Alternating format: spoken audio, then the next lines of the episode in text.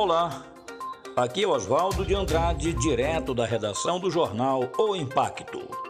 Hoje é o dia 1 de outubro de 2021. Estamos aí iniciando o antepenúltimo mês de 2021. Entrando aí no nosso último trimestre deste ano. Acompanhe agora as notícias que são destaque na página do seu jornal O Impacto. Ministério Público ingressa com ação civil pública contra a Prefeitura de Juruti. O Ministério Público do Estado do Pará expediu ação civil pública para obter provimento jurisdicional a anulação do processo seletivo simplificado 001/2021 da CEMED, município de Juruti, em decorrência das nulidades e ilegalidades. Segundo a apuração, a Secretaria Municipal de Educação publicou no dia 8 de abril de 2021 o edital do processo seletivo para a contratação de professores, de tradutor, intérprete brailista e pessoal de apoio nível 1 e nível 2 para o período letivo do ano de 2021 com 75 vagas. O referido processo seletivo, desde os primórdios, restou eivado de vícios.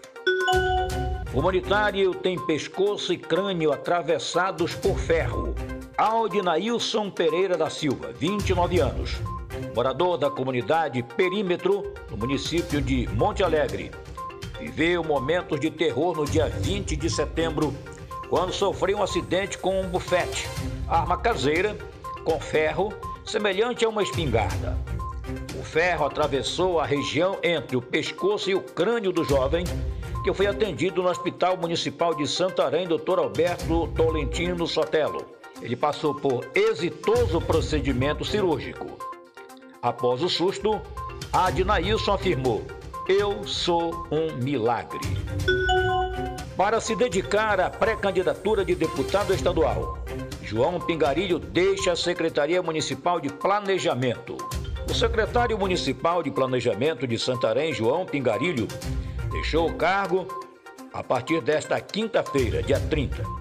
O prefeito Nélio Aguiar informou que o desligamento acontece a pedido do empresário e, a partir de agora, se dedicará à sua pré-candidatura ao cargo de deputado estadual. Reajuste do diesel agravam crise no transporte público.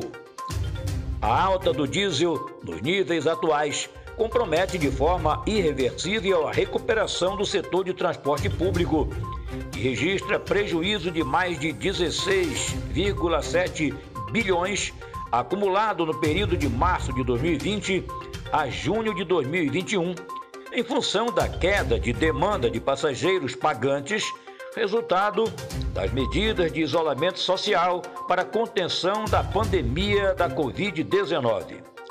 A crise já custou mais de 87 mil postos de trabalho no setor e levou à interrupção definitiva das atividades de 36 empresas operadoras. Para mais notícias, acesse www.impacto.com.br. Ótimo final de semana a todos, que o mês de outubro seja abençoado e até a próxima.